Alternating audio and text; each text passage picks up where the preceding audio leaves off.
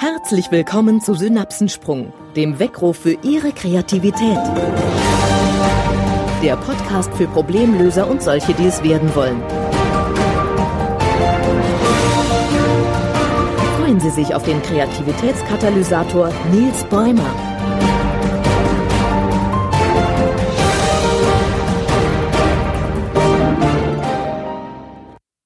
Was bisher geschah.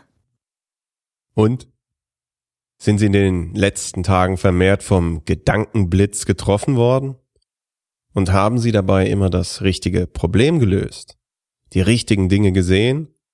Oder wollten Sie den Bären sehen und haben doch nur die Pässe gezählt? Heute geht es darum, wie Ihre Herausforderungen zu den Hauptdarstellern Ihres Kopfkinos werden. Liebe Hörer, ein Dolby Surround Willkommen in Ihrem hauseigenen Kinosaal. Hallo zum Fokusthema Kopfkino. Ich kann Ihre Gedanken beeinflussen, direkt in Ihr Kopfkino eingreifen. Okay, der Trick ist nicht neu, aber denken Sie einmal nicht an eine blaue Ameise. Und schon krabbelt sie durchs innere Bild.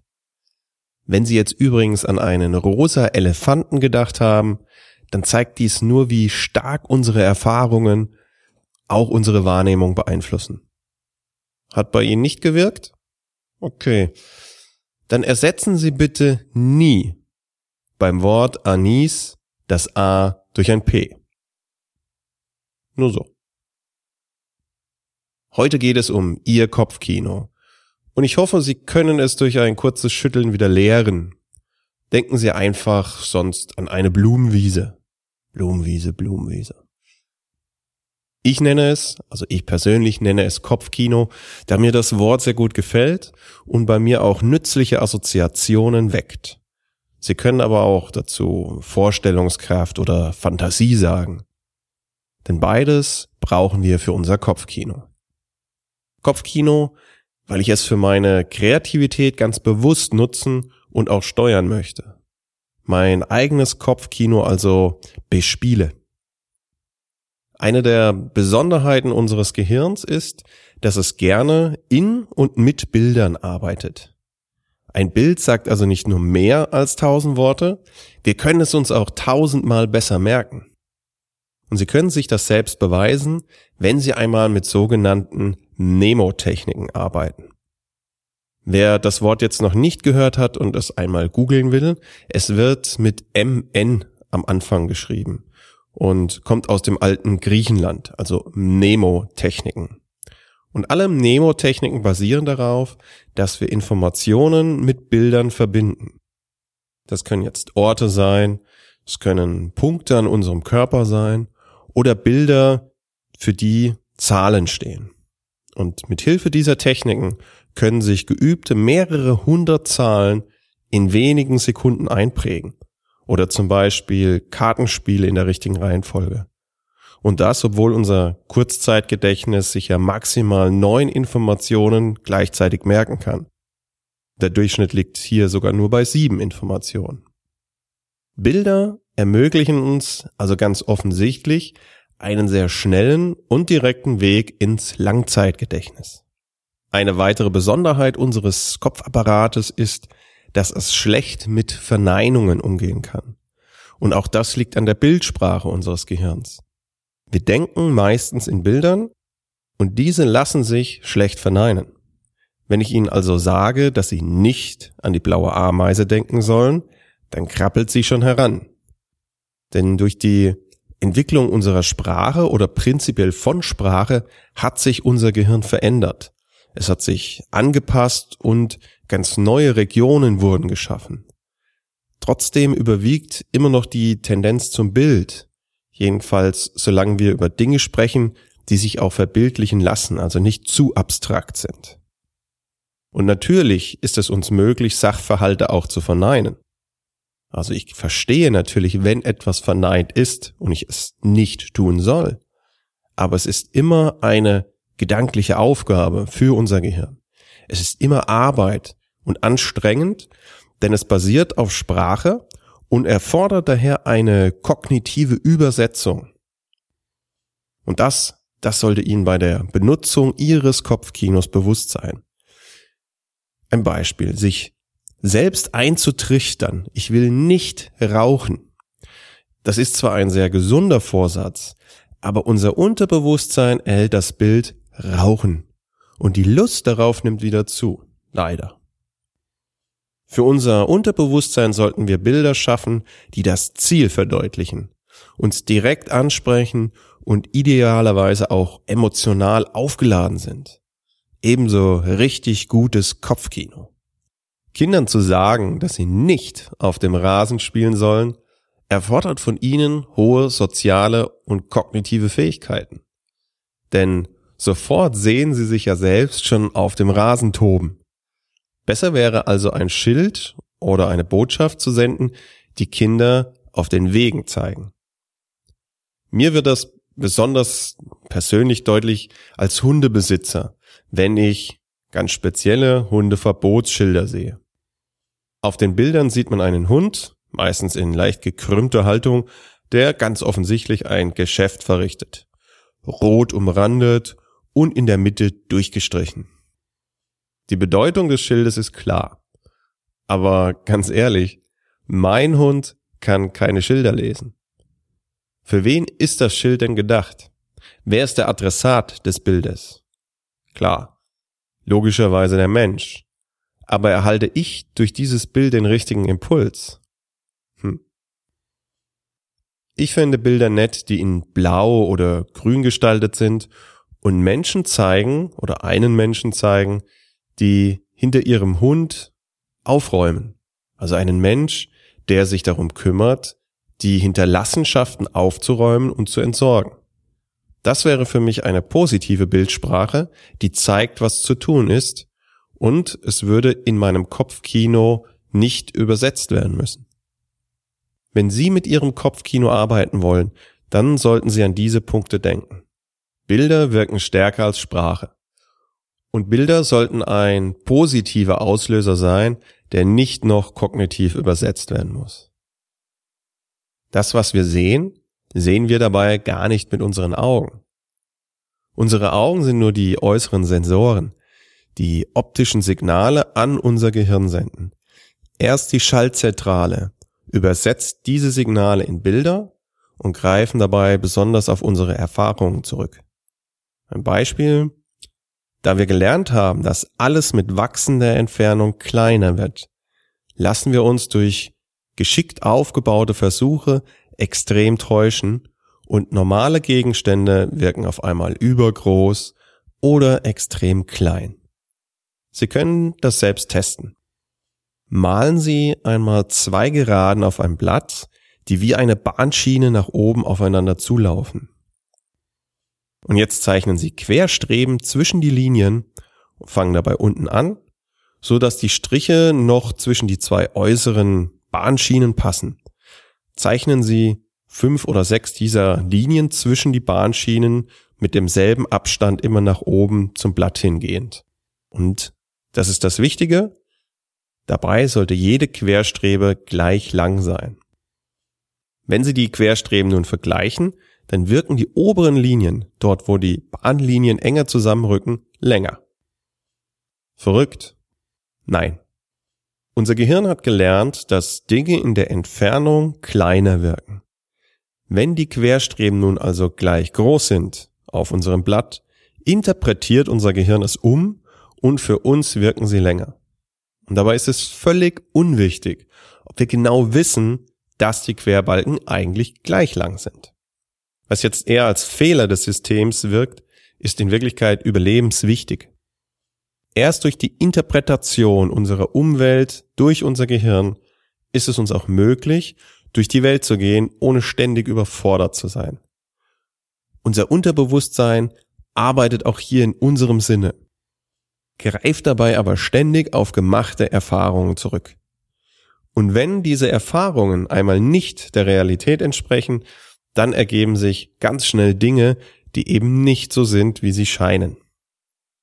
Im Arbeitsblatt zu dieser Folge zeige ich Ihnen noch einige optische Täuschungen. Und wenn Sie neugierig geworden sind, dann melden Sie sich am besten jetzt direkt an unter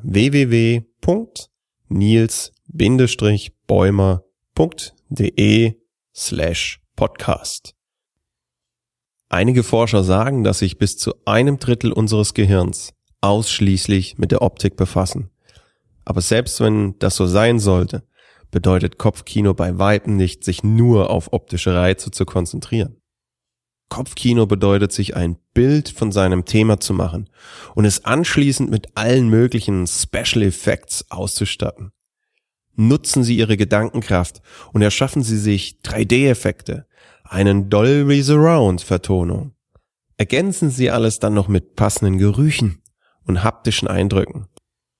Schaffen Sie sich Ihren eigenen gedanklichen Blockbuster.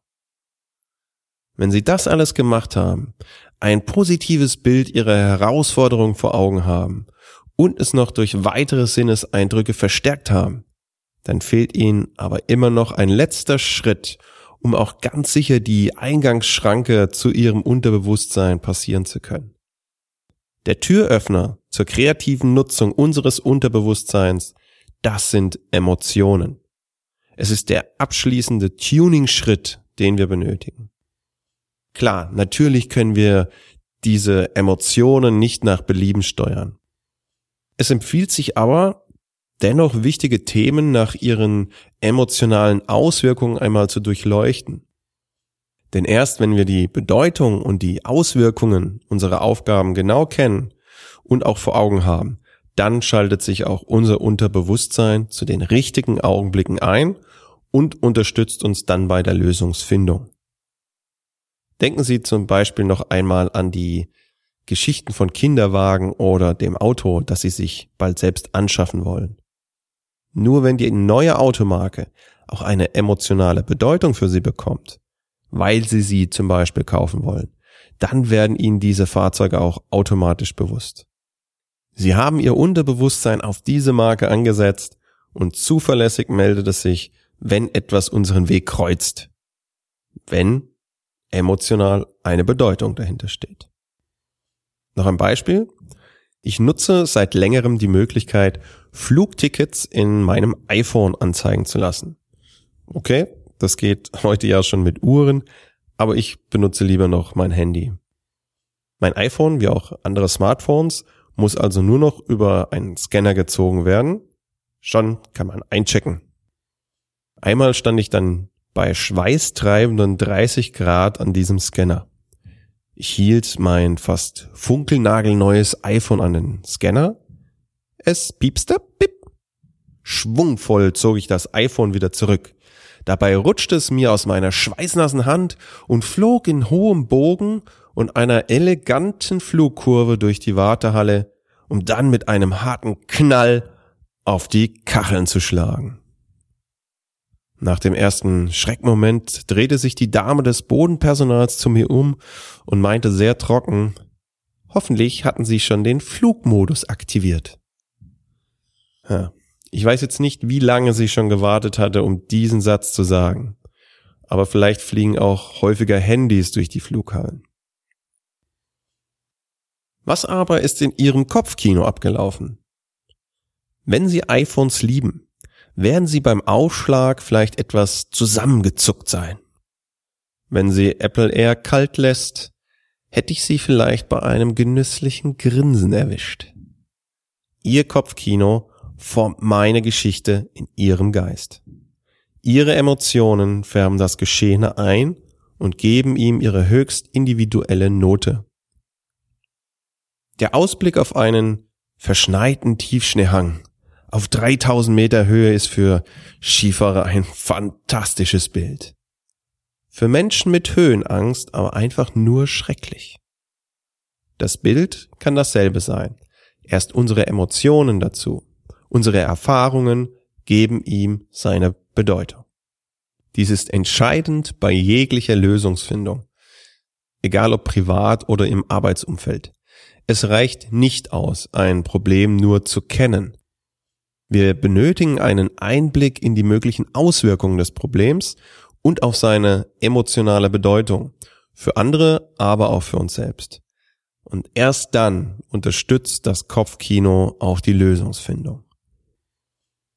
Charles Baudelaire hat schon 1859 gesagt, die Vorstellungskraft ist das Königreich der Wahrheit, das Mögliche nur einer ihrer Provinzen. Auch wenn ich mit dieser Idee vielleicht nicht ständig an die Öffentlichkeit gehen sollte. Ich glaube, dass alles, was wir uns vorstellen können, eines Tages auch Realität wird. Alles, was unsere Fantasie an Bildern erschafft, wird möglich sein. Glauben Sie nicht? Das Schöne ist, dass Sie mich nicht widerlegen können, denn ich glaube nicht, dass uns dies alles in den nächsten Jahrzehnten gelingen wird. Aber irgendwann.